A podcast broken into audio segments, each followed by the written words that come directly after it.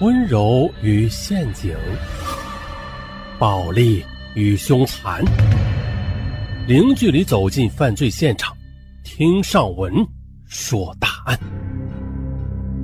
本节目由喜马拉雅独家播出。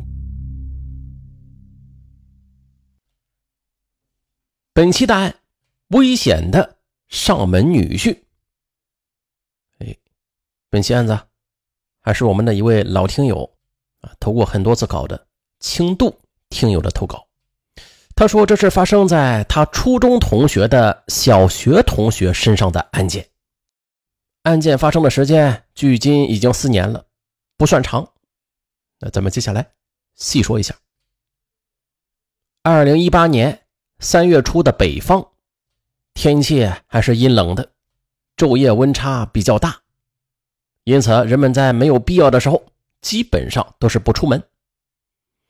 三月二号清晨六点，廊坊市某农村村北的一户人家，突然就传来一阵激烈的打斗声，接着就一个披头散发的女人从屋里冲了出来，她的身上甚至还有被刀子捅扎过的血窟窿，棉秋衣上也是沾着大量的血迹，只是她顾不上伤口的疼痛感。出了正屋，就往通往屋顶的铁梯子爬去，试图从屋顶上去隔壁邻居家去求救。那这时可能有人要问啊，为什么他不出去呀？跑到大街上喊人不更方便吗？其实北方的院子吧，大部分都是有大门啊，那种大铁门，每家每户夜里睡觉都会把门给锁上。他如果去开门的话，那就很容易被凶手追上来。还不等大门里边的人把门打开呢，他很可能就会被刺死了。然而，即便是这样吧，这女人爬上屋顶之后，还没有来得及喊出声呢，身后那个男人就跟了过来，迅速的又以迅雷不及掩耳之势摁住了她的嘴巴，然后用匕首从后边就抹了他的脖子。看着这个女人缓缓的咽了气儿，倒在地上。身后男人扭曲的五官，才冷冷的吐出一句话来：“去死吧你！”他的声音比此时的天气还要阴冷。说完那句话之后，他转身沿着梯子就下去了。那女人身着单薄的秋衣秋裤，瘫倒在血泊之中，双眸圆睁着，似乎是死不瞑目。冷风呼啸而过，女人的身体渐渐的被冻得僵硬。大约上午八点多钟，这户人家的一个邻居来他们家里借个东西，发现大门敞开着，可是家里却安静的没有一丝声音，喊人人也不应。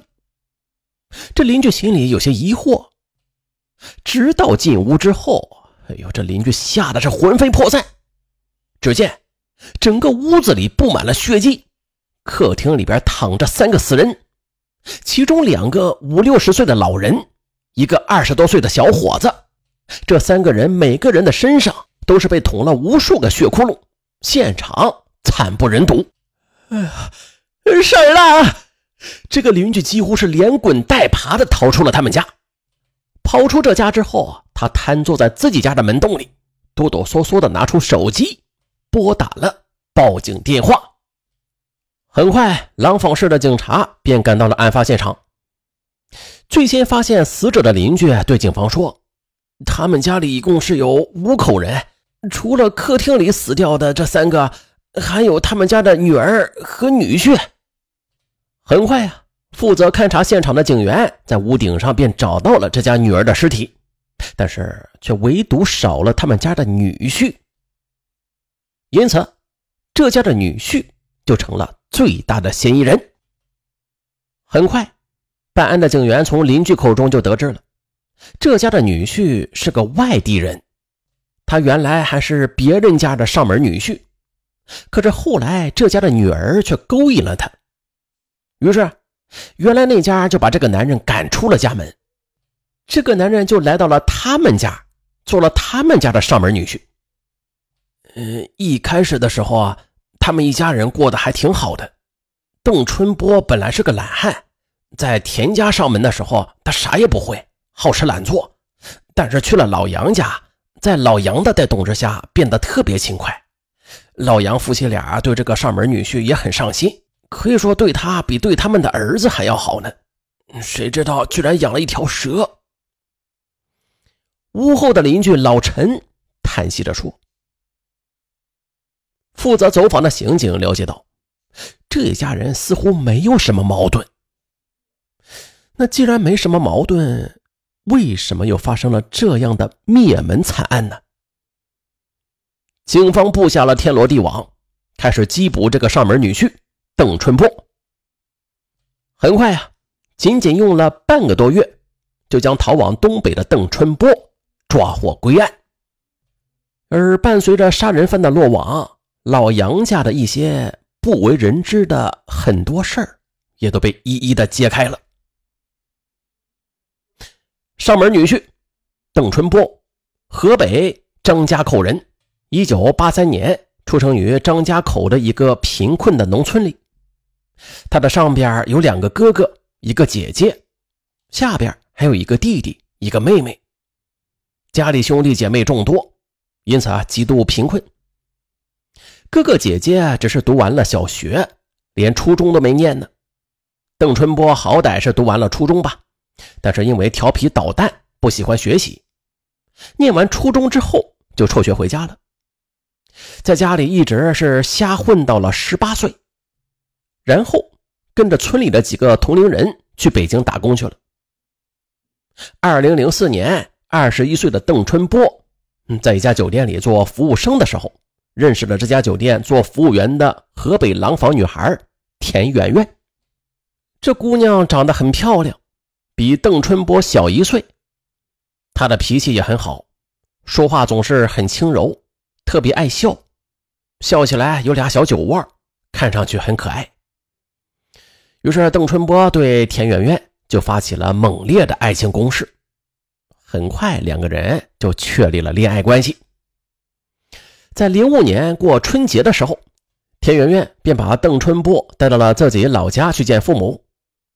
他的父母田坤鹏，嗯，在得知邓春波是张家口一个贫困农村走出来的孩子时，这脸马上就拉了下来，询问了他们家里有几口人呢？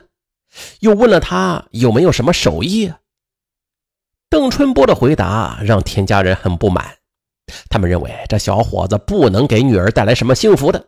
于是就不同意他们二人在一起。可邓春波却说：“啊，为了圆圆，我可以学一门手艺，只是希望你们能够答应我俩在一起。我们是真心相爱的。”这时，老田的妻子梅芳想了想：“如果你非要和我女儿在一起啊，那你必须答应我一个条件。我们家就俩女儿。”你干脆接到我们家做上门女婿吧，这样我跟孩子他爸也不找你要什么彩礼了。你们俩在北京上几年班就回廊坊来，以后有了孩子我帮你们带着，你们也可以自己开个店，做点小本生意都是可以的。